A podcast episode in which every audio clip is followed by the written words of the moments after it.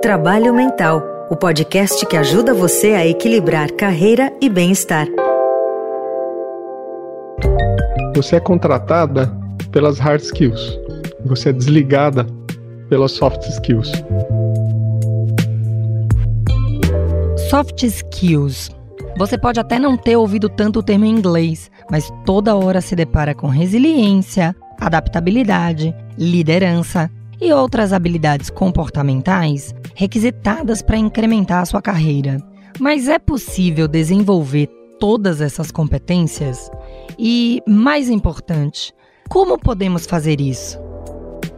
Eu sou Ana Paula Boni, editora de carreiras e empregos do Estadão, e este é o Trabalho Mental. Ao longo de cinco episódios, vamos falar do mercado de trabalho e dos impactos que ele tem na nossa vida, no nosso bem-estar e na saúde do corpo e da mente. Neste nosso segundo episódio, vamos entender um pouco mais da importância das chamadas soft skills, tanto na hora de contratar quanto na hora de promover, liderar uma equipe ou formar times. Também vamos contar com a ajuda de especialistas para responder perguntas enviadas por você, leitor e ouvinte do Estadão, pelo nosso e-mail, número de WhatsApp e pelas redes sociais.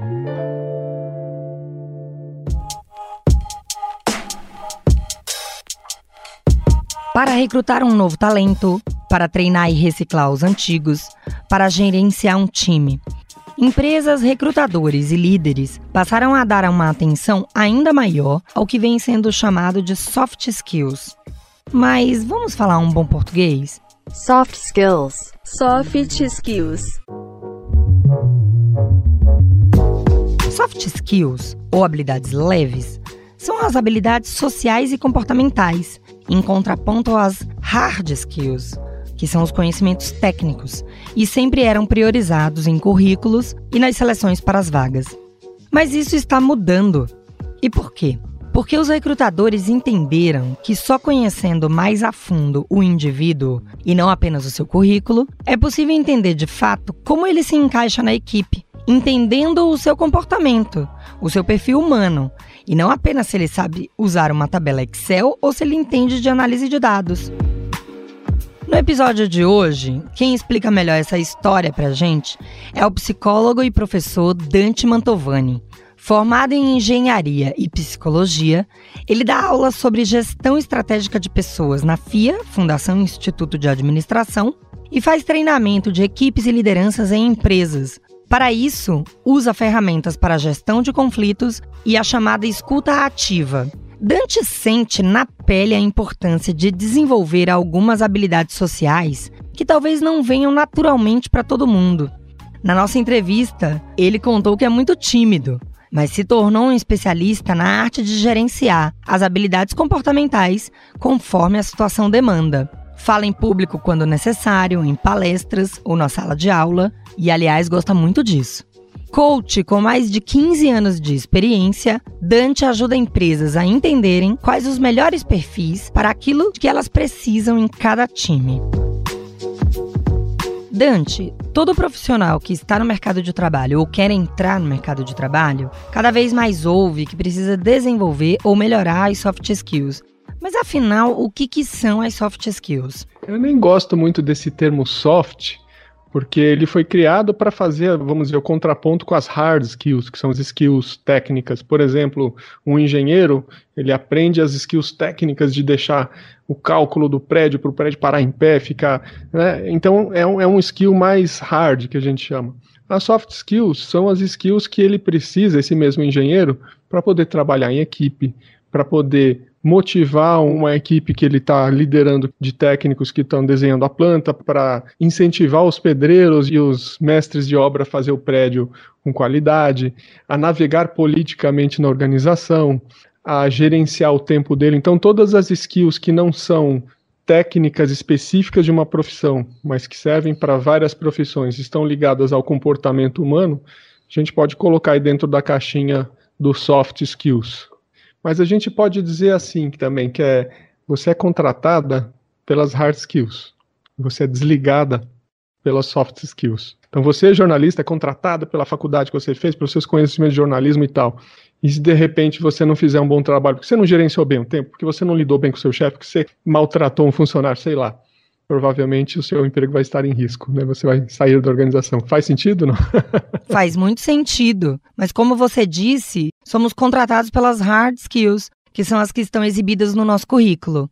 Então, na hora do recrutamento, como é que a empresa pode identificar características relacionadas às soft skills de um profissional? Essas coisas não estão escritas no currículo. E mesmo que a pessoa escreva, ah, eu sou resiliente, ah, eu lido bem com estresse, eu adoro lidar com pressão, para o recrutador não faz a menor diferença, porque ele quer ver isso na prática.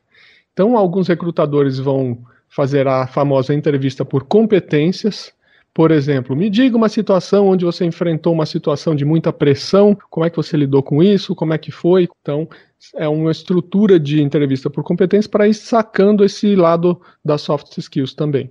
E hoje em dia existem ferramentas, algoritmos, por exemplo, algumas empresas estão usando as HR techs, as empresas que fornecem serviços de recursos humanos em plataformas para já pré-triar candidatos. Então, aquele candidato que tem interesse na vaga, ele responde lá uma pesquisa, ele faz um game e a partir desse game ele fica classificado num ranking, ele responde uma pesquisa de perfil de personalidade, por exemplo, DISC. Então ele já vem pré-triado com um pedacinho dessas soft skills aí para o recrutador. Qual seria então a melhor maneira para uma empresa, no meio do processo de recrutamento, compreender quais são essas habilidades e como é a personalidade do profissional? para determinar como é que ele se encaixa nessa equipe. Isso varia de acordo com a vaga? Primeira coisa, eu acredito muito num approach blend, ou seja, você juntar uma pesquisa científica que a pessoa responde, por exemplo, um DISC, que ele traz uma ferramenta assim que você sai com uma clareza muito grande do jeito de ser a personalidade da pessoa. Mas isso não se basta. São coisas complementares. Quanto mais você tiver múltiplas fontes de informação, por exemplo, esse relatório, é muito caro, eu não posso fazer para todos os processos seletivos. Legal. Então você pode fazer uma dinâmica de grupo que você vai pegar o jeito de. Com, com a experiência, você consegue sacar o perfil de personalidade da pessoa. Numa dinâmica de grupo, por exemplo, vendo ela em ação, os vários fornecedores de games que tem por aí também vão trazer outros modelos de identificação de perfil de personalidade. Então, uma coisa é você ter múltiplas fontes para você não confiar só na sua intuição e não também colocar 100% de confiança só numa ferramenta, porque a ferramenta só vê um pedaço da pessoa, não vê o todo. Por exemplo, diz que não mede se a pessoa tem experiência profissional, não mede honestidade, não mede integridade, não mede educação formal, mede só um pedacinho da personalidade da pessoa, que é comportamento e emoção observável. O outro pedaço da sua pergunta tem a ver com a, a vaga em que a pessoa vai sentar. É muito comum o líder que tem menos experiência procurar clones. Então, se ele é uma pessoa, por exemplo, de natureza extrovertida e, e natureza determinada, que é alto D e alto I do DISC, ele vai se dar bem, é mais fácil para ele lidar com pessoas assim. Agora, vamos supor que a posição que essa pessoa vai ficar exige, por exemplo, ele vai trabalhar numa folha de pagamento. Folha de pagamento, a última coisa que você quer é um profissional extrovertido que conta para todo mundo, um profissional criativo, você não quer criatividade nenhuma, você quer precisão, planejamento, perfeição. Então você quer alta estabilidade, alta conformidade. Agora, o gestor, quando ele vai entrevistar essa pessoa, é uma pessoa mais quieta, mais introvertida, de poucas palavras, né? Então ele tem que aprender a apreciar a diferença do outro, aprender a lidar com a diversidade do outro, para ele se complementar provavelmente esse mesmo gestor, fazendo ele a atividade folha de pagamento que exige precisão e qualidade, ele morrer né, de trabalhar com uma coisa que não envolve criatividade, relacionamento, extroversão, etc. Então ele precisa se complementar com pessoas que têm o que falta para ele, mas ele só vai ter uma equipe forte se ele saber apreciar esses talentos e não criticar o outro porque ele é lento, que ele é resistente à mudança, que ele é perfeccionista, e sim, que bom que você é isso, vou, vou usar você porque eu preciso me complementar, que você é planejado e você faz coisas com qualidade. Todas as soft skills podem ser aplicadas a qualquer perfil de pessoa, em termos de características de personalidade? Boa pergunta. Eu não, sab não saberia te dizer se tem um perfil generalizado assim que serve para qualquer tipo de perfil humano, né? Se você pegar, sei lá, a pessoa que está no call center, o gestor que está pensando no planejamento estratégico para daqui a 20 anos, né? O que eu penso é que a velocidade com que as coisas mudam acelerou demais. Sempre mudaram assim. A única certeza é a mudança é uma frase de Heráclito, cunhada 3 mil anos antes de Cristo. Então, não é novidade que as coisas mudam. Qual que é a novidade? É a velocidade. A gente vai ficar cada vez mais rápido, obsoleto, né? O tempo médio, quando você se formava 30 anos atrás, seu tempo médio você precisava se atualizar só depois de 10 anos. Hoje você precisa se atualizar depois de 2, 3 anos. O conhecimento vai mudando muito rápido, você precisa estar sempre se atualizando. Então, uma skill que eu vejo hoje, uma soft skill que eu vejo hoje que tem que ser comum a todo mundo, a qualquer profissional, é o lifelong learning. É você criar o hábito de gastar 15 minutinhos por dia, de criar um mecanismo de chegar antes de ir para a cama e perguntar para você mesmo: o que, que eu aprendi hoje? Eu me faço essa pergunta todo dia. Tomar um cuidado para que essa sede, essa fome de se atualizar, se ela é muito baixa, você fica obsoleto rapidamente. Por outro lado, se ela está exagerada, você entra na ansiedade. 9,3% da população brasileira sofre de transtorno de ansiedade. Eu sou psicólogo. Transtorno de ansiedade não é brincadeira. É muita gente. Nós somos campeões mundiais de ansiedade. Estou falando de pré-pandemia, imagina agora. Então, é não deixar também que essa vontade de se atualizar vire o FOMO, Fear of Missing Out, medo de estar perdendo alguma coisa. Né? Eu falo por mim, de vez em quando eu entro nesses medos. E aí vem uma outra skill que eu acho que é para contrapor essa questão da ansiedade, que é a skill do autoconhecimento, de você saber que você está entrando nisso e encontrar mecanismos para você lidar com a ansiedade que permeia todas as profissões do pedreiro ao CEO de empresa. A minha recomendação não é novidade. Mindfulness. Eu tenho pouca disciplina de fazer sozinho, mas tem aplicativo, tem YouTube. Quando eu percebo que isso está acontecendo, eu vou lá, faço 5, 10, 15 minutinhos de mindfulness. Ah, respirei, voltei ao meu estado normal, desacelerei o ritmo, né? A resiliência também cada vez mais vai ficar importante para a gente lidar com essa velocidade da mudança, né? Aprender a abandonar o antigo em favor do novo, a gente não sofrer com o passado. Tem jeitos de personalidade que tem mais facilidade de lidar com isso, jeitos de personalidade que tem mais dificuldade. Mas o objetivo é transformar isso numa coisa mais leve, mais contínua, porque é o que veio para ficar, não é modismo, né? A velocidade de mudança só tende a acelerar.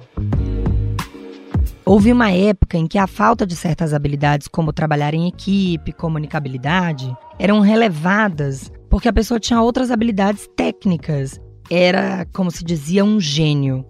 Hoje, com todas essas mudanças, isso já não é mais possível, não é mesmo? Legal. Outro ponto importante da sua provocação eu trabalhei, bom, a minha primeira formação é engenharia. Eu trabalhei perto de engenheiros e até eu posso falar mal da classe porque eu sou, né? E eu falei, puxa vida, mas os meus colegas engenheiros são muito reclamões, né?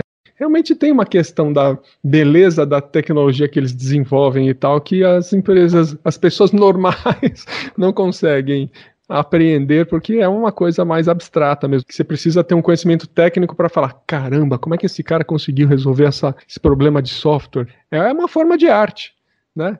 E aí eu comecei a entender o engenheiro como um, o técnico, como um artista. O médico também a gente vê como um artista, que ele, a gente brinca que Deus lá na, no céu e ele aqui na terra, né? Essa questão dos egos, das vaidades do profissional técnico, eu acho que é um caminho que só tende a isolá-lo, não tende a favorecer um desenvolvimento de carreira. Se no passado a gente suportava, tolerava porque ele tinha muito conhecimento técnico, ele pode perder competitividade para os outros que são tão inteligentes e gênios como ele, que cada vez mais vai ter, e são bons de relacionamento, são leves, vamos dizer assim, né?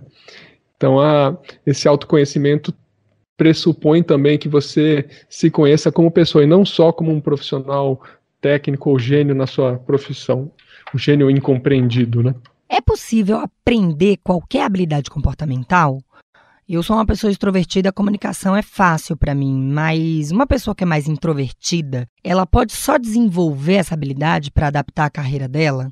Vários alunos, quando eu dou aula, ou mesmo quando eu estou fazendo trabalho em consultoria, as pessoas me, me procuram depois do treinamento, elas falam, ah, Dante, sabe, eu queria ser menos, assim, às vezes eu eu tô na reunião, falo alguma coisa que eu não concordo, todo mundo já sabe porque olha a minha cara, eu fico com uma cara, não consigo disfarçar, eu queria disfarçar mais.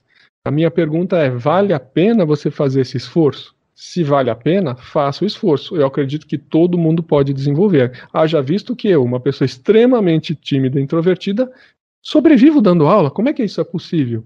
porque eu mudo meu comportamento.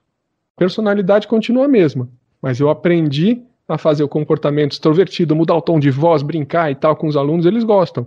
Mas eu gasto muito mais energia do que uma pessoa, talvez como você, mais extrovertida, que tem mais facilidade, mais naturalidade de fazer isso. Então chega no final do dia, você está energizado, eu estou super cansado. Mas eu amo fazer o que eu faço. Então não interessa, eu ponho energia e vamos lá. Só de ver que as pessoas tiveram insight, aprenderam, saíram maiores do que entraram graças à nossa conversa, pronto, já vale qualquer energia que eu tenha que colocar a mais. E eu não mudo a personalidade, de novo, eu mudo meu comportamento. Então, primeiro precisa fazer sentido você fazer esse esforço de mudar o seu jeito de se comportar, não a sua personalidade. E segundo, para essas pessoas que pensam assim, ah, eu, eu queria disfarçar mais, a minha recomendação é não brigue com a sua personalidade, não brigue com as suas emoções. A, a emoção está te dizendo algo. Se você não concorda com aquilo, o autoconhecimento é, tá bom, como que eu transformo isso que tá me essa raiva ou essa frustração que estou ouvindo o que eu acho um absurdo, como que eu coloco isso para fora de uma maneira produtiva e não destrutiva versus querer reprimir, querer esconder. As pessoas percebem, né? E quando você fala uma coisa e não está falando de coração, não convence. Então, para mim, o conceito de integridade é você conseguir transparecer o que você está sentindo de uma maneira produtiva e ser um ser só. Eu acho que as habilidades sociais e as habilidades de soft skills vão tender cada vez mais para você aprender a ser mais verdadeiro, mais autêntico no trabalho. Em que pese que a nossa cultura brasileira ainda é um pouco de ah, eu quero ser legal, não vou falar não, dar desculpa, né? Mas não sei, acho que o futuro passa por a gente ser um pouquinho mais íntegro com a gente mesmo. E aí, de novo, volta para desenvolvimento de habilidades. Porque se você ficou com raiva que ouviu algo que você não concorda, mas traz seu ponto de uma maneira improdutiva, você dinamitou a ponte de relacionamento. E o objetivo é o contrário, você criar pontos de confiança e relacionamento que são seu maior patrimônio. Então não tem problema eu ter ficado bravo por ter alguém que discorde de mim contanto que eu desenvolva a minha habilidade de construir uma ponte a partir dessa discordância. Isso? Exatamente. Então, se você está do lado de você colocar discordância, saber como colocar. Se você está no lado de ouvir alguém que não tem a inteligência emocional, não soube colocar de uma maneira produtiva, tentar entender qual a necessidade que está por trás do que essa pessoa está falando, tentar ler nas entrelinhas e aí vem a maturidade também da gente não levar para o pessoal. Né? Eu vejo muito que os jovens às vezes levam os feedbacks muito para o pessoal. Quando o gestor vai lá e fala que a planilha Excel dele não está boa, ele acha que ele todo não tem valor. Calma, separa, né? Uma coisa é o teu valor como pessoa, esse não muda. Outra coisa é, é uma habilidade que você pode desenvolver. E às vezes pega um gestor de mau humor e tal, aí o estrago é maior, né? É saber separar essas coisas, né? E também saber que só porque aquela tabela ficou ruim, não é que todas as outras também estarão, certo? Ou porque você nunca mais vai ser capaz de fazer nada porque você sabe. E às vezes não é nem a tabela em si, é o gestor que está no mau dia, que qualquer coisa maravilhosa que você fizer, isso a gente só vai aprender a distinguir, a separar o joio do trigo com a maturidade, com a experiência. Aí não tem curso, é a escola da vida. em geral, a gente observa que os profissionais mais jovens, especialmente da geração Z, também por uma falta de maturidade, têm mais dificuldade em exercitar resiliência e lidar com esse tipo de situação, não é mesmo? Eu estou lembrando aqui, eu defendi no ano passado minha dissertação de mestrado sobre essas novas gerações né, e o comportamento. É interessante perceber que esses jovens, na verdade, eles são fruto do que os moldou, da educação que eles tiveram, do contexto de mundo que eles tiveram. Quando você falava, me veio à lembrança uma história em quadrinho, dois quadrinhos que era assim, era a educação de antigamente então era o filho que tirou nota baixa, o pai dando bronca e falando: você tem que melhorar essa nota, você tem que. Aí a educação nos tempos de hoje, o filho tirou nota baixa, o pai indo lá brigando com o professor, que o professor é que tem que dar nota boa. então, nos Estados Unidos eles usam o termo entitled, né, que é aquele que é, ela acha que ela tem os direitos, né, que ela é maravilhosa, ela não foi preparada para lidar com a frustração. Portanto, ela não desenvolveu a resiliência. E aí Sinto lhe informar, bem-vindo ao mundo. Você vai ter que desenvolver isso, né? Dante, muito obrigada pelo papo. Foi super esclarecedor. Que bom, que bom. Para mim é uma honra. Até a próxima. tchau. tchau. tchau.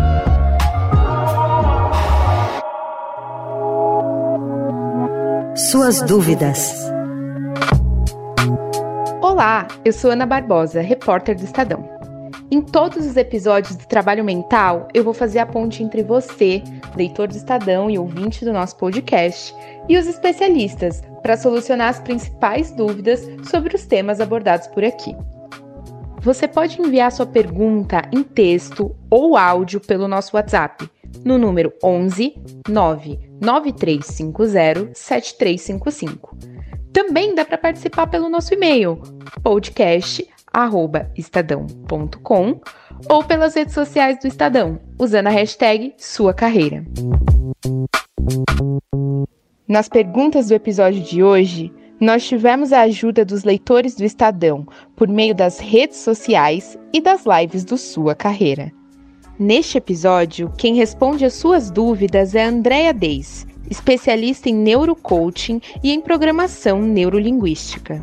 Assim como o professor Dante Mantovani, ela também possui certificação no método DISC, uma análise criada há décadas e usada no mundo todo para fazer perfil do comportamento humano. Andréa também é pedagoga com foco em orientação educacional. A primeira pergunta é da nossa leitora Samanta Oliveira, feita pelo Facebook durante uma live do Estadão. Qual é a melhor maneira de desenvolvermos as nossas soft skills? A primeira coisa, você precisa ter uma autoconsciência de quem é você para você mesmo e quem é você para o outro. Você ter uma preocupação de entender como você articula a sua comunicação, a sua interação, a sua tomada de decisão, a forma como você faz as suas escolhas, as batalhas que você entra, né? Você aprender a fazer a autorregulação disso, você aprender a gerenciar o seu tempo, você ter uma cultura de feedback, tanto de você saber dar como você saber receber, faz parte aí de construtos, ou seja, de informações importantes que você precisa observar para você entender se você está desenvolvendo suas soft skills e como que elas se organizam dentro do seu cotidiano. Então, no trabalho, no seu trato com a equipe, no seu trato com as objeções, nos percalços que você tem no seu dia, como você reage, né? E como as pessoas percebem essa reação e como você percebe. É assim que você vai entender como você está utilizando, articulando e se está articulando o desenvolvimento dessas soft skills ou não. Outra pergunta é se as soft skills podem estar, de alguma forma, ligadas com a inteligência emocional? Podem sim, porque se a gente pensar nas principais soft skills, a gente vai falar de traços de comportamento que se caracterizam justamente pela relação que nós temos com os outros, né? A gente vai pensar nas habilidades que você tem de autoconhecimento e de autoconsciência social da necessidade da interação e empatia que você vai ter com relação às outras pessoas. E isso está relacionado a você trabalhar sua inteligência emocional. Como o líder pode ajudar no desenvolvimento ou na compreensão das soft skills? A primeira coisa que a gente precisa entender, vamos trazer o mais simples, né? Vamos entender os perfis de personalidade, né, e de autoconsciência. Eu tenho quatro estilos de personalidade diferentes. Eu tenho um focado ao poder e à necessidade da competitividade, eu tenho o analítico, que ele vai estar tá mais focado a dados, tabelas, ele precisa de um tempo maior de resposta. Tenho o expressivo que gosta de autopromoção, de feedback, de recompensa, e tenho o afável que tem a necessidade de ter um significado, de cooperar e de servir. Como eu, enquanto líder, faço com que essas inteligências elas se somem dentro de uma equipe. A primeira coisa é imparcialidade. Não existe um perfil melhor ou um perfil pior. Então, a primeira coisa que o líder né, ele precisa fazer é entender que são características individuais e que cada uma delas vão ter vantagens e desvantagens. Apropriar as pessoas desse conhecimento. A equipe precisa saber que não existe o melhor ou o pior e cada um está lá dentro das suas responsabilidades, das suas características para complementá-las. Você precisa parar, trazer entendimento e compreensão para cada membro da equipe, fazer com que tenha muita clareza de responsabilidades e significados da sua importância dentro do processo, trazer um engajamento dessas pessoas dentro de um propósito maior.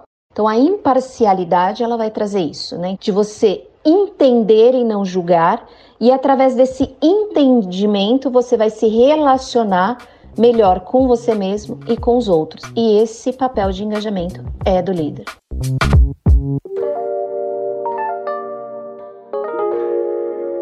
O segundo episódio do Trabalho Mental vai ficando por aqui. Este podcast faz parte do projeto Sua Carreira do Estadão, que você pode acompanhar também em matérias no jornal impresso, no portal estadão.com.br e na TV Estadão. No próximo episódio, vamos falar da Síndrome do Impostor. Ah, você não sabe o que é isso? Vamos te ensinar a identificá-la e como fazer para lidar com ela no dia a dia. Participe enviando sua dúvida em texto ou em áudio pelo nosso WhatsApp DDD 11 número 99350 7355. Você também pode participar pelo e-mail podcast@estadão.com ou pelas redes sociais do Estadão, usando a hashtag Sua Carreira. Este episódio contou com a apresentação e reportagem feitas por mim, Ana Paula Boni, e por Ana Barbosa. Na produção e no roteiro participaram Bárbara Rubira, Bia Reis e Carla Miranda. Bárbara Rubira também fez a montagem do episódio. A finalização é de Carlos do Amaral. O diretor do núcleo de áudio do Estadão é Emanuel Bonfim. Até o próximo episódio.